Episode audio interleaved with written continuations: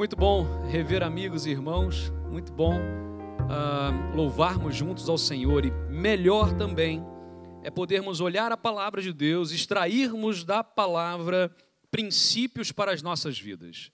Desde semana passada começamos a falar sobre família e esses relacionamentos familiares que uh, muitas vezes são complexos, mas que nós temos a palavra de Deus como nossa uh, regra de fé, de prática, de vida, e é por isso que nós precisamos resgatar alguns princípios. Estamos na escola bíblica a estudar a carta que Paulo escreveu à igreja em Colossos, a carta aos Colossenses. No capítulo 3, lá no versículo 20 e 21, é o que encerramos hoje na escola bíblica essa parte. Mas eu quero trazer, ainda continuando naquela família que estudamos na semana passada. Qual foi a família que abordamos semana passada? Família de Jacó. E aí a gente viu algumas coisas, que era necessário fazer uma faxina, fazer uma limpeza completa, e vimos ali que muitas coisas começam na família de origem, ok? Mas elas, elas continuam hoje. E aquilo que nós precisamos trazer, avaliar e aplicar à nossa vida hoje faz toda a diferença quando olhamos os princípios da palavra de Deus. Eu quero continuar a falar nesta família. Então, abra, por favor, no primeiro livro da Bíblia, em Gênesis, capítulo 30, e nós vamos ler os versículos de 1 a 16. Gênesis, capítulo de número uh, 30, versículos de 1 a 16. E eu quero, então, uh, meditar sobre uma busca, busca de relacionamentos saudáveis. Busca de relacionamentos saudáveis. Se nós formos examinar, muitas famílias nossas hoje estão enfermas, estão doentes em seus relacionamentos. Então vamos buscar a cura disso na palavra de Deus, na Bíblia. Então, em busca de relacionamentos saudáveis. Gênesis capítulo 30, de 1 a 16. Partilhe a sua Bíblia aí com quem não tem. Quem não tem, chega mais perto de quem tem, para que todos tenham acesso à palavra de Deus. Diz assim a Bíblia: Quando Jacó, Jacó perdão, quando Raquel, estava com Jacó na cabeça, quando Raquel viu que não dava filhos a Jacó, teve inveja da sua irmã. Por isso disse a Jacó: Dê-me filhos ou morrerei. Jacó ficou irritado e disse: Por acaso estou eu no lugar de Deus, que a impediu de ter filhos? Então ela respondeu: Aqui está Bila, minha serva. Deite-se com ela, para que tenha filhos em meu lugar, e por meio dela eu também possa formar uma família. Por isso ela deu a Jacó sua serva Bila por mulher. Ele deitou-se com ela. Bila engravidou e deu-lhe um filho. Então Raquel disse: Deus me fez justiça, ouviu o meu clamor e deu-me um filho, por isso o seu nome é Dan. Bila, serva de Raquel, engravidou novamente e deu a Jacó um segundo filho. Então disse Raquel: Tive grande luta com a minha irmã e venci, pelo que chamou o nome do filho Naphtali. Quando Lia viu que tinha parado de ter filhos, tomou também a sua serva Zilpa e deu a Jacó por mulher. E Zilpa, serva de Lia, deu a Jacó um filho. E então disse Lia: Que grande sorte eu tenho.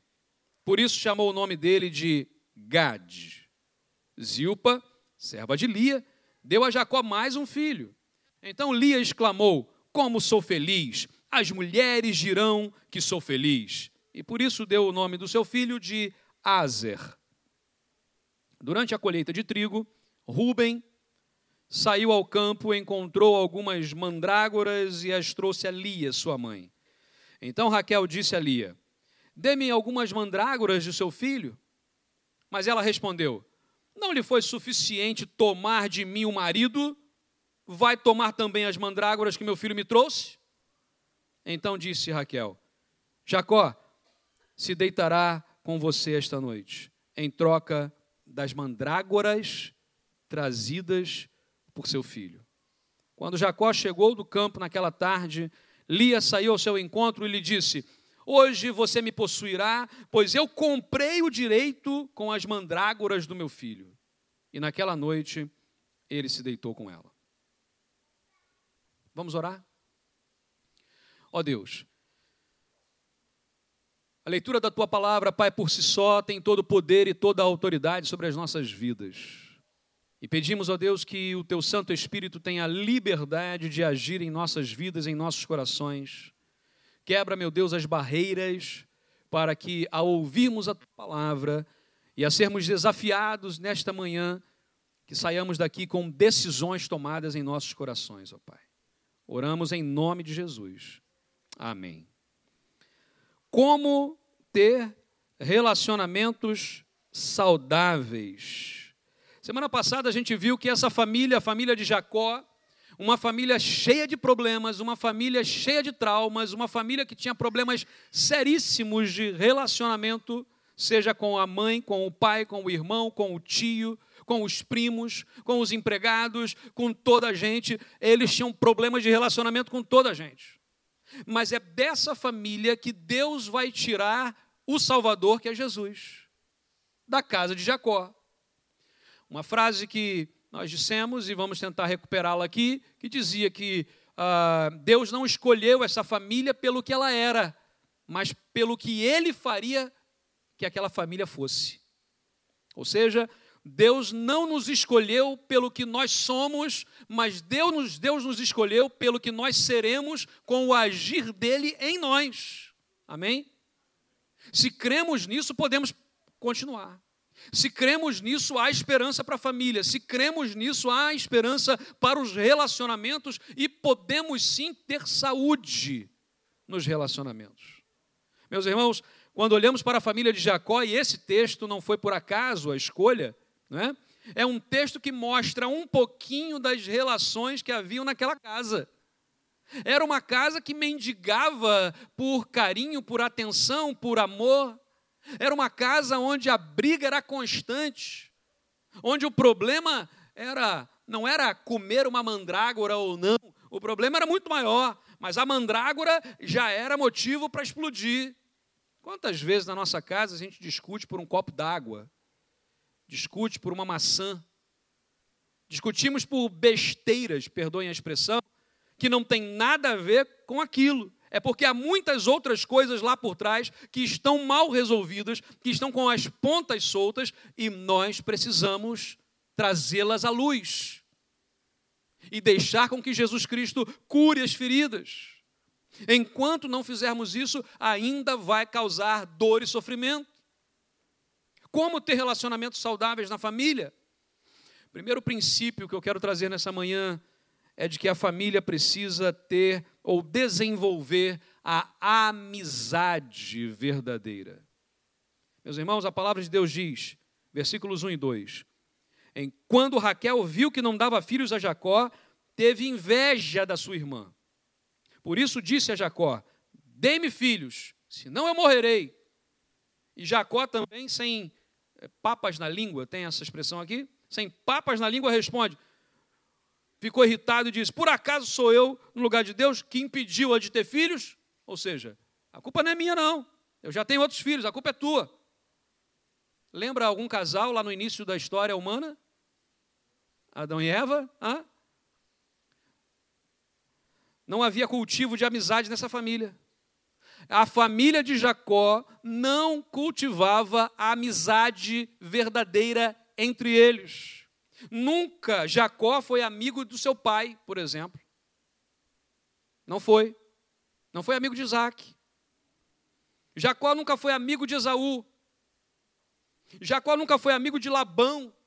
Aliás, tornou-se muito cedo inimigo do irmão. Enganou o pai. E 20 anos se passaram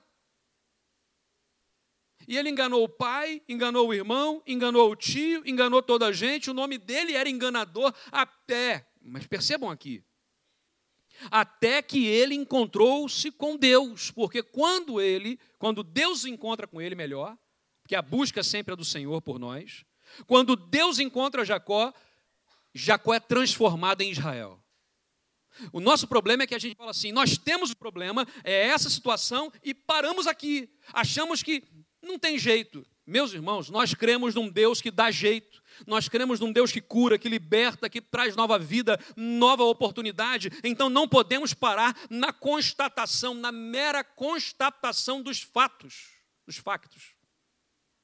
Os factos estão aí, nossa história familiar está aí. Não dá para mudar, não dá para voltar atrás, não dá para pegar uma máquina do tempo, voltar no tempo e fazer diferente. Não dá. Não dá para tapar o sol com a peneira. Entendemos isso? Não dá para tentar fazer um remendo. Não dá. Jesus não faz remendos, ele faz novas todas as coisas. E é totalmente diferente. Nós, seres humanos, o máximo que nós podemos fazer é um remendo. Deus faz novas todas as coisas. E nós precisamos crer nisso. Aquele homem passou para as gerações seguintes o seu comportamento, porque os filhos de Jacó também herdaram dele a falta de amizade. Eles não eram amigos entre si.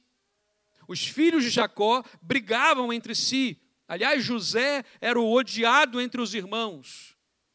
Talvez de todos os irmãos ali, José era aquele que ninguém gostava de estar perto. Mas foi José o instrumento de Deus para a salvação da família depois. Porque Deus faz assim. Deus pega o improvável e usa como Ele quer, do jeito que Ele quer, da forma que Ele quer, no tempo que Ele quer, porque Deus é Deus. Deus não precisa de nós, nós precisamos de Deus. Agora, aqueles irmãos pensaram mesmo em matar José. O ódio entre eles, cultivado, a falta de amizade, gerava entre eles um ódio, e que pensaram em matar José, acabaram por vendê-lo como escravo, acabaram por fazer o seu pai sofrer por 20 anos, achando que o seu filho tinha sido devorado por uma fera. Imagina a tristeza de Jacó durante 20 anos. Jacó perdeu a alegria de viver. Porque todos os dias ele levantava e lembrava: meu filho foi devorado por uma fera. E isso trouxe nele um outro comportamento que não era bom. Ele super protegeu Benjamim, que cresceu como um menino mimado. Meus irmãos, papais e mamães presentes aqui, especialmente os que têm filhos pequenos, nossos filhos, como nós estudamos na escola bíblica hoje, precisam, clamam pela nossa autoridade. Eles precisam ouvir uma palavrinha mágica que Deus nos deu, chamada não. A disciplina, a autoridade está na mão do pai e da mãe. E a mãe e o pai que não exerce autoridade sobre o seu filho está em pecado. É isso que a Bíblia diz. É nossa missão enquanto pais e mães exercermos autoridade, não através do medo, não através da opressão, não através da mágoa, mas através do comportamento positivo, do exemplo como servos e servas de Deus, imperfeitos, mas coerentes com a nossa fé. Percebemos que nada garantia naquela família amizade. Por exemplo, o que é que não garante amizade na família? Nascer da mesma mãe e do mesmo pai. Nascer da mesma mãe do mesmo pai não garante que serão amigos. Não garante. Quantas pessoas não são amigos e são irmãos? Aliás, Jacó e Esaú eram irmãos gêmeos. Nasceram do mesmo ventre um segundo após o outro. Aliás, Jacó, se formos assim dizer, nasceu junto, porque nasceu agarrado no calcanhar. Falou assim: Eu não fico para trás. Não fico para trás, nasço junto. Comer da mesma comida não garante amizade. Morar sobre o mesmo teto não garante amizade. Ter o mesmo apelido de família não garante amizade. Dividir a mesma cama com ou sem relações, não garante amizade. A amizade precisa ser construída. Nós acabamos de cantar aqui. Um princípio da palavra de Deus que é construção, que é caminhada, que é no dia a dia, que é todo dia, que são todos os dias. A amizade na família precisa ser construída, dá trabalho. Porque construir amizade significa reconhecer muitas vezes que nós não estamos certos o tempo todo, e não estamos. precisa ser cultivada. O cultivo lembra a ideia da planta, que precisa ser ter a terra preparada, adubada, plantada a semente, cuidada, regada. No tempo certo ela nasce, no tempo certo dá fruto. No tempo certo precisa ser colhida. Família saudável precisa entender que leva tempo, é intencional. Eu preciso intencionalmente trabalhar para que haja saúde na família, porque senão não haverá. Não é natural, porque nós somos pecadores. A amizade precisa ser mantida. Há pessoas que falam assim: ah, conquistei muitos amigos. Quantos ainda tens? Porque eu posso dizer, eu tenho muitos amigos, ou tive, ou eu tenho. Porque tão difícil quanto, talvez, construir uma amizade é manter essa amizade. Porque toda vez que nós construímos algo, estamos numa ascendente.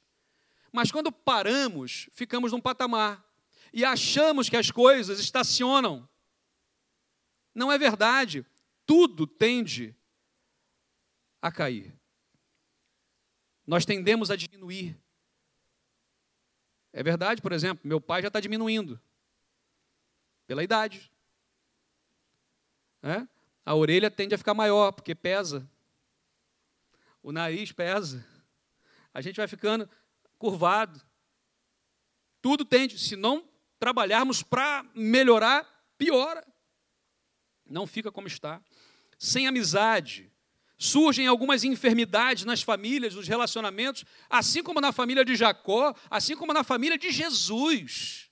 Meus irmãos, quem foram os últimos a crerem que Jesus era o Senhor, que Jesus era o Messias? Sua família. Sua família. Davi. Quem era o rejeitado pelos irmãos? Davi. Ou seja, a família de Davi era problemática, a família de Jesus era problemática. Nossas famílias também são. Precisamos reconhecer isso. Saber que temos problemas. Problemática nesse sentido. Temos problemas. E temos coisas a vencer. Temos algo a construir. Temos algo novo. Uma delas é a amizade. A falta de amizade causa afastamento emocional. As pessoas estão afastadas emocionalmente. Muitas vezes dentro da casa, mas ninguém está junto emocionalmente falando. E não podemos maquiar as coisas, achando que, ah, porque almoçamos juntos, então está tudo bem. É verdade ou não? Não é. Ah, dormimos sob o mesmo teto? Não é. Nascemos da mesma mãe do mesmo pai? Não é. Já vimos isso. O afastamento emocional é uma das consequências da falta de amizade.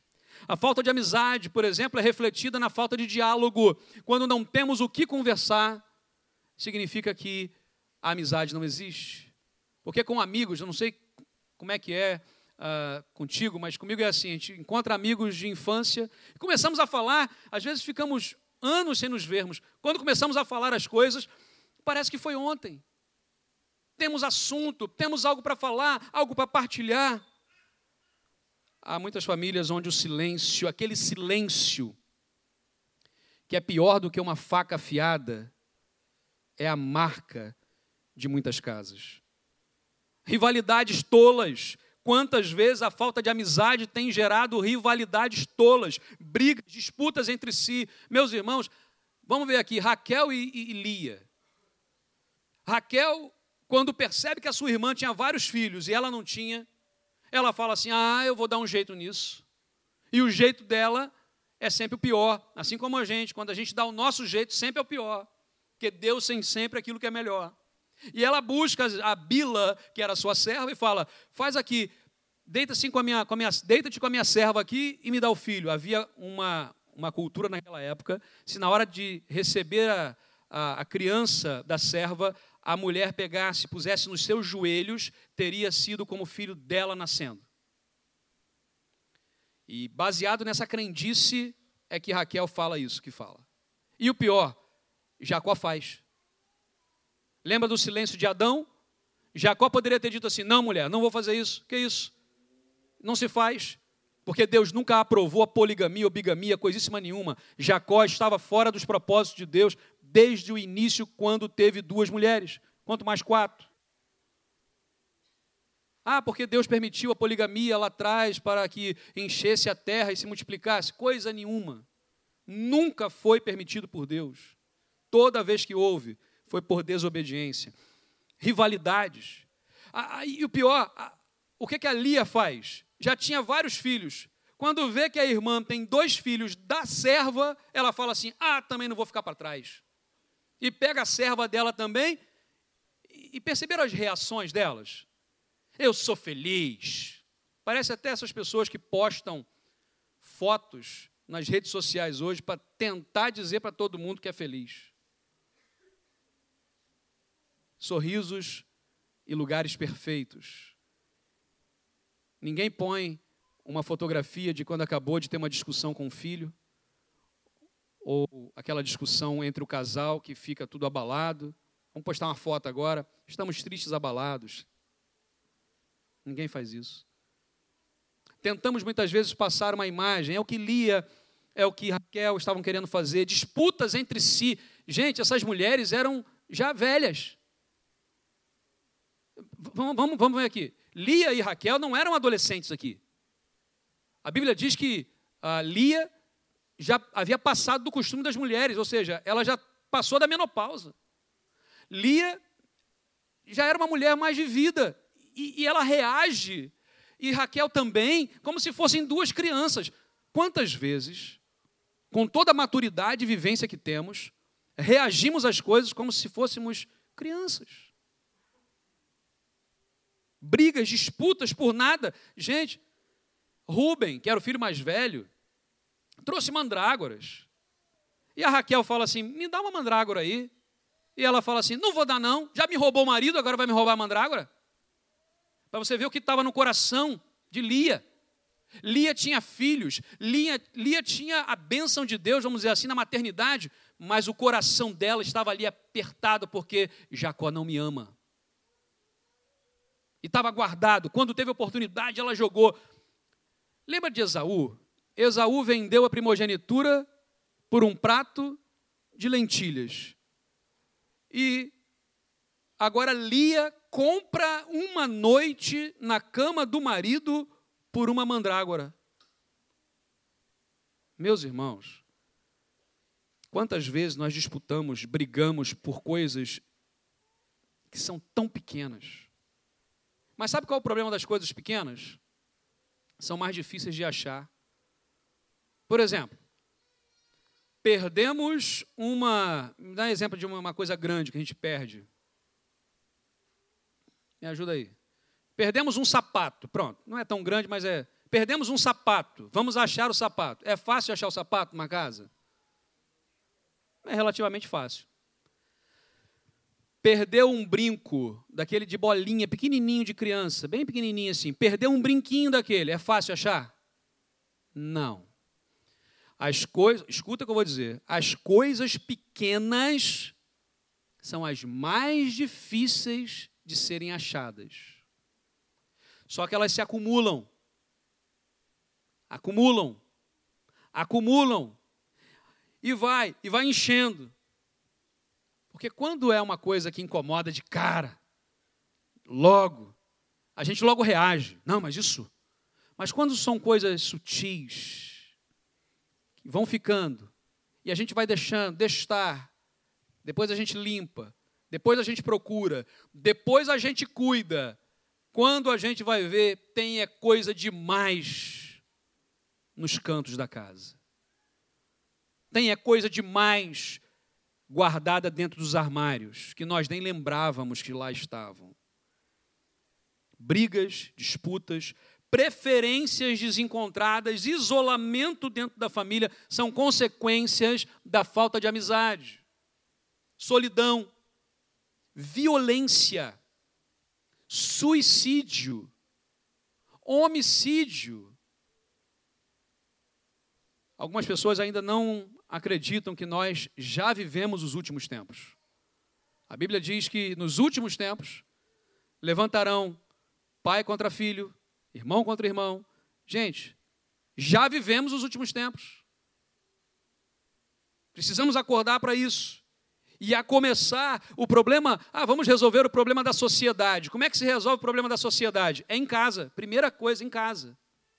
É na nossa casa não sei se vocês lembram daquela uma, uma, uma fábula né, que se fala quando uh, fala que os animais de uma floresta viviam em harmonia e todos cooperavam entre si até que houve um grande incêndio. E um grande incêndio onde todos os animais começaram a correr numa direção contrária do fogo, obviamente. E o leão, que era o rei, disse assim: todos para a direita, corram para lá, corram para lá. E havia um passarinho que ia lá, enchia o bico com uma gotinha d'água, voltava, soltava em cima do incêndio. Ia lá, uma gotinha, voltava em cima do incêndio. E os animais olharam e perguntaram: Mas você não tem noção de que não vai conseguir apagar o incêndio? Para com isso. Essas gotículas são ridículas, elas, elas não conseguem apagar o incêndio. E o passarinho vira e diz: Olha, eu não sei quanto a vocês, mas eu estou fazendo a minha parte. Se cada um fizesse a sua, salvaríamos a floresta. Lembra de Josué? Lá no finalzinho do livro de Josué, quando eles estão ali e o povo precisa escolher a quem vão servir: se aos deuses dos amorreus ou se ao Deus Todo-Poderoso. E ele diz assim: Porém, eu e a minha casa serviremos ao Senhor. Meus irmãos, vivermos hoje a fé verdadeira em Jesus, buscarmos relacionamentos saudáveis na nossa família, é como esse passarinho que está pegando uma gotinha d'água e jogando no incêndio de proporções ilimitadas. Parece que não tem jeito, mas nós estamos fazendo a nossa parte. Se todos fizermos, o nosso Deus age de uma forma impressionante. Ele é capaz de apagar qualquer incêndio, ele é capaz de transformar. Lembrando, Deus não faz remendos, Deus faz novas todas as coisas. Perguntas necessárias aqui é: esposas são amigas dos seus maridos? Maridos são amigos das suas esposas? Pais são amigos dos seus filhos? Filhos são amigos dos seus pais? Irmãos têm procurado verdadeiramente a amizade ou não? Porque se pusermos um peso sobre a história e dizer é assim, acabou. Não, Deus pode agir. Precisamos ter mais amizades dentro de casa. Temos, às vezes, amigos demais fora de casa e amigos de menos dentro da nossa casa. E é fácil ser amigo de quem não convive contigo todo dia. A coisa mais difícil que tem é conviver e ser amigo de alguém que ronca. Ainda mais quando está na mesma cama na mesma casa. Mas ser amigo de alguém que ronca, que mora lá no Brasil e a gente aqui em Portugal é uma maravilha. É uma benção. Percebe isso? Quanto mais perto, mais defeitos a gente vê, porque a gente tem proximidade. E aí é que está o desafio. Muitos só têm amigos fora de casa, mas é na família que encontramos o primeiro suporte emocional e espiritual. Segundo princípio, para termos relacionamentos saudáveis na família, além da amizade verdadeira que precisa ser construída. Lembra que Jesus disse: Vós sereis meus amigos. Jesus busca amizade com a gente, verdadeira, não interesseira. Mas o segundo princípio é a cooperação. Olha só o que diz o versículo 8 o versículo 14 e o 15, ok? 8, 14 e 15. Diz assim: Então disse Raquel: Tive grande luta com a minha irmã e venci, pelo que o chamei de Naphtali. Ou seja, Raquel estava achando que estava ganhando a briga. Que briga? Não era para estar tá brigando. Às vezes a gente comemora a vitória que não é vitória. E as vitórias que nós temos, às vezes não celebramos. Essa era uma vitória que não existiria, não era preciso brigas desnecessárias. Durante a colheita de trigo, versículo 14, o Rubens subiu do campo, encontrou algumas mandrágoras e tal, e disse o quê? Ah, me dá umas mandrágoras que seu filho trouxe. Ah, não me basta roubar o marido, vai roubar agora as mandrágoras também. Meus irmãos, famílias marcadas pela rivalidade, não havia entre essas irmãs uma palavra chamada cooperação. Se nós, servos de Deus, cooperássemos mais do que brigássemos entre nós, esse mundo já estaria ganho para Jesus há muito tempo. Amém? E eu estou dizendo assim: nós, enquanto família, nós, enquanto IBA, nós, enquanto igrejas espalhadas por esse país e pelo mundo. Meus irmãos, a igreja cristã evangélica cresce muito mais por divisão do que por multiplicação, e isso é um fato, um fato que deve nos trazer vergonha. Precisamos multiplicar em vez de dividir. Essas irmãs, elas competiam, havia uma rivalidade entre elas. Havia competição por tudo. Elas competiam por amor, elas competiam por atenção, elas competiam por carinho, por primazia, por prestígio. Então isso é reproduzido aonde? Nas escravas. Bila e Zilpa também competiam entre si. Isso era refletido aonde? Entre os filhos. Os filhos também competiam entre si. E numa casa onde há competição de tudo e de todos, e não há cooperação, é óbvio que teremos sofrimento, é óbvio que teremos falta de paz, é óbvio que teremos falta do foco na missão maior que é ganhar esse mundo para Jesus Cristo. A casa de Jacó era um campo de batalha. As pessoas sentavam à mesa já prontas para batalhar. Muita gente, ou muitos desses comportamentos, como nós dissemos semana passada, vieram da família de origem. Fico imaginando Labão. O que estava na cabeça de Labão quando deu o nome para as filhas? Lembrando que os nomes refletiam o desejo do pai ou a situação do parto. Lia significa, eu adoro dizer isso. Uh, não, desculpa, não adoro não. É porque o nome da minha sogra é Lia. Estou tá? brincando. Uh, mas Lia significa olhos tristes, falta de alegria. Gente, por que, que um pai vai dar o nome para a filha de falta de alegria? Uma outra tradução possível era vaca selvagem.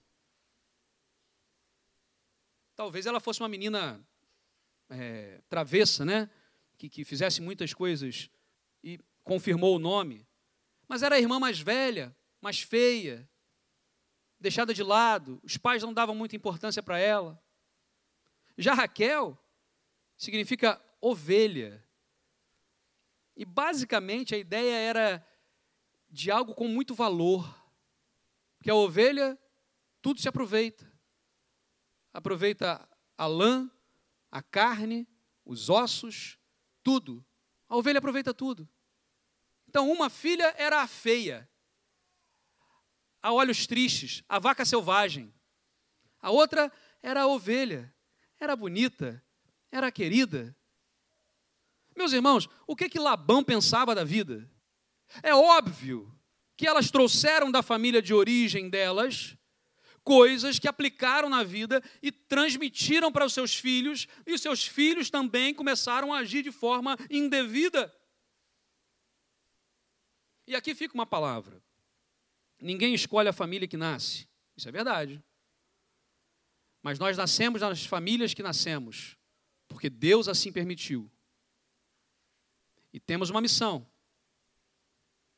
E se algumas coisas têm vindo de geração em geração, se chegam em nós e se ferem os princípios da palavra de Deus em nós, precisam ser quebradas, rompidas, não podem ter continuidade. Percebemos isso? Nem tudo aquilo que o meu avô fez ao meu pai, o meu pai fez a mim, eu preciso fazer aos meus filhos. A não ser que seja como Timóteo, que recebeu a fé da sua avó Lloyd, da sua mãe Eunice, e então agora ele também tem a fé. É diferente. Mas aquilo que cultiva separação, aquilo que cultiva falta de amizade, falta de cooperação, precisa ser quebrado. Relacionamentos saudáveis através da cooperação. Como é que isso acontece, pastor? Acontece na valorização do outro. Quando nós valorizamos o outro, damos valor ao outro, começamos a cooperar. Porque o pecado que há em nós sempre nos leva a pensar o seguinte: eu sou melhor do que o outro. Ninguém faz como eu faço. Ninguém é como eu sou. Só quem pode dizer isso é Deus. Todos nós temos problemas, somos pecadores e separados estamos da glória de Deus, precisamos valorizar o outro. Ah, mas o outro é tão chato, pastor. É chato, mas tem alguma coisa nele que é bom. Pensa agora assim, para agora, vamos fazer um exercício mental. Tenta lembrar de alguém da sua família com quem há conflito. E você até agradece às vezes porque mora em outra cidade, agradece porque mora em outro país, tal, mas agora o exercício é para para pensar. Uma qualidade, uma coisa muito boa que essa pessoa tem. Para para pensar nas pessoas da sua casa, irmãos, mãe, pai, filho, pessoas que moram ali junto, sob o mesmo teto. Tenta lembrar de uma característica boa. Porque se falar característica má, a gente tem uma lista pronta. Mas se for uma lista boa, temos dificuldades. Outra coisa, elogiar o outro. Gente, o poder do elogio é algo que nós não temos noção. Algo que nós não temos noção. Quando nós, muita gente boa, interpreta o texto bíblico de uma forma um pouco equivocada, quando diz lá, o servo que fez tão somente o que foi mandado é apenas um servo inútil porque só fez o que foi mandado. Aí, uma vez eu estava, isso é verdade, estava numa, num culto de comissionamento de uma missionária. E aí o pastor que pregou disse assim: a irmã está indo para o campo missionário, oramos pela irmã, vamos enviá-la. E eu queria dizer para a irmã: a irmã é uma inútil. Aí todo mundo parou. E ele pegou esse texto bíblico e a pregação que ele fez foi exatamente nesse sentido. Obviamente, resgatando o verdadeiro sentido desse texto. Porque às vezes a gente fala assim: ah, tu és um inútil, só faz o que tem que fazer, nem o que tem que fazer faz. E a Bíblia nos fala o seguinte: elogia o outro. Quando der um passo certo, é igual filho. Né? Igual filho. Filho deu o primeiro passinho. A gente faz assim: anda logo, dá logo, corre. É assim que a gente faz. Normalmente é deu o primeiro passinho, oh, deu o primeiro passo, e todo mundo fica feliz, chama, filma tudo, é. chama o vizinho, chama, faz uma festa ali. Por que, que depois que cresce a gente muda? É igual quando está namorando, noivando, primeiros dias de casado, né? Oh, meu amor, olha aquela nuvem. Aí eu, oh, o sol batendo sobre aquela nuvem, oh, coisa linda. Formato de coração, olha lá, lá a nuvem com formato de coração. Coisa maravilhosa. Depois de um tempo, olha, meu amor, a nuvem, está chovendo, vai chover, não viu a previsão? É? o que, que muda nesse. Né? Por que, que a gente muda assim? E a gente tem uma tendência a parar de elogiar. Elogiar, fez uma comida boa, elogia. Fala, tá maravilhosa, mas tem que estar tá boa mesmo, não mente não. É? Tem que estar tá boa. É? Tá maravilhosa, elogia. Tá com uma roupa bonita, fala que roupa linda. Usou meu cartão de crédito ontem?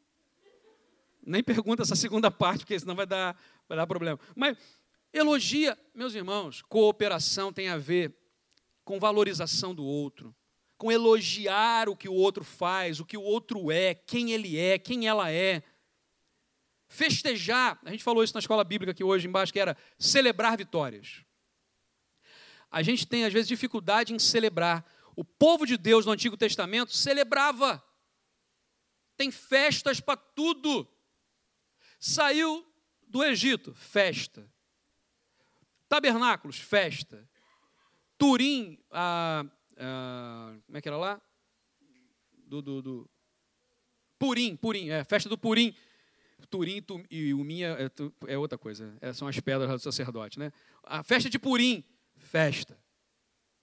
Jesus ia a Jerusalém para quê? Para festa, festa da Páscoa, festa das cabanas, festa, festa, festa celebrar as vitórias. Quantas vezes nós temos vitórias em nossas vidas, vitórias em nossas famílias, vitórias na igreja e nós não celebramos? Não, não, não. Deus é o Deus de toda vitória. Gente, celebra. Celebra. Conseguiu alcançar uma vitória. Amém. Vamos, vamos festejar. Faz uma refeição diferente. Se tiver condições, sai para comer num lugar. Se não tiver, faz em casa uma comida diferente. É isso, celebrar. Cooperação. Essas atitudes vão mudar a saúde. Acusar as pessoas dos pontos fracos que elas têm, isso o diabo já faz. Nós não podemos ser diabos, nesse sentido da palavra, entendam bem. Nós não somos acusadores. Precisamos ser aqueles que estimulam, que melhoram. Por isso a nossa luta é na né, não, não sei se tem essa palavra, contramão tem, né? Na contramão disso tudo. Nós vivemos na contramão desse mundo. Nós vivemos na contramão desse mundo. Porque nesse mundo é o seguinte: é cada um por si. E qual é a expressão que diz? Cada um por si e Deus por todos. Não é assim, não. Deus diz: somos todos por todos. Se um está feliz, a gente celebra. Alegrai-vos com os que se alegram, chorai com os que choram. São as duas situações. Tem gente que tem vitória na vida e nem partilha com ninguém, porque vai causar inveja. Tem medo da reação das pessoas. Por que isso? E precisamos dizer: olha, conseguimos isso, louvado seja Deus, e vamos celebrar. Vamos comer uma pizza juntos. É bom. Aliás, essa semana eu vi uma frase fantástica, vou pegar agora para tratar em reuniões de liderança. Se uma reunião não tiver lanche, é melhor ser um e-mail.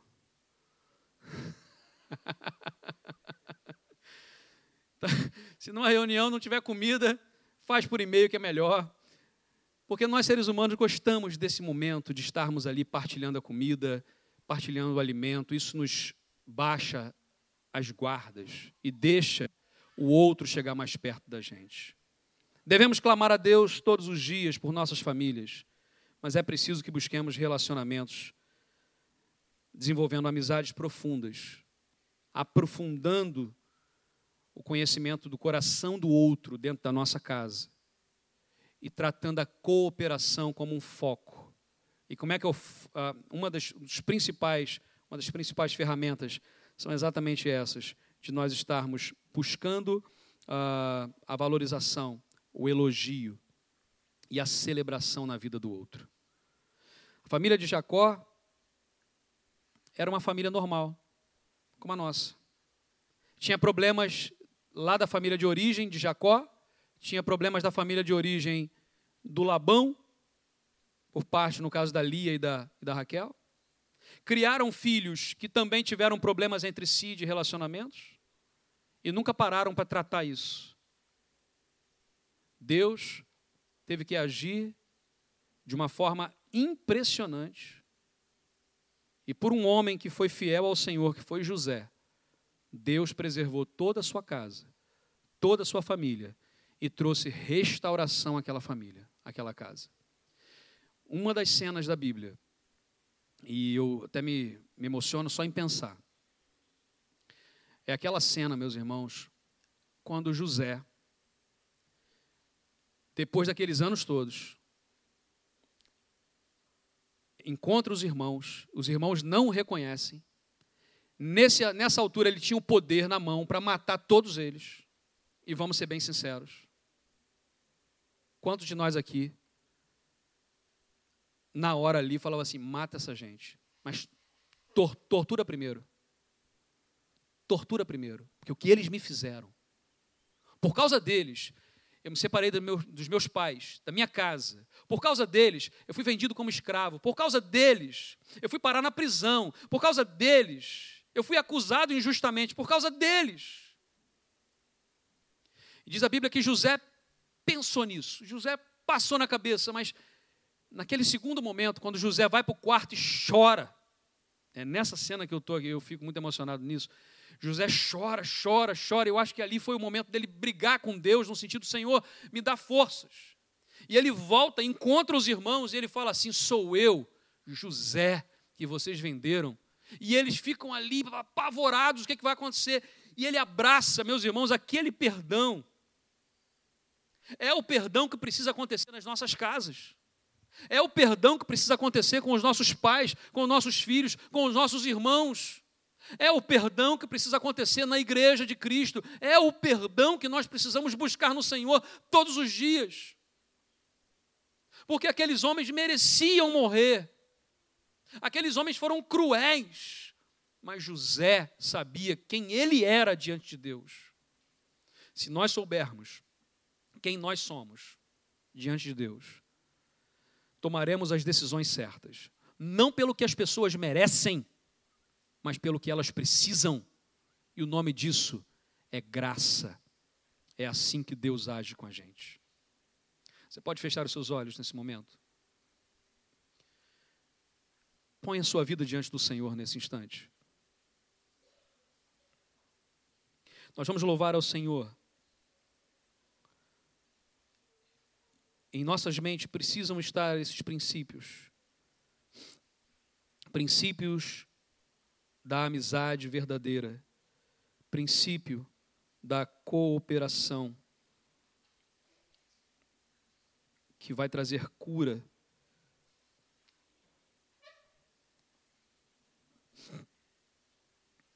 Ó oh Deus, aceita o louvor, ó oh Pai, que entoamos, e que a tua palavra encontre lugar em nossos corações nessa manhã, Pai. Em nome de Jesus.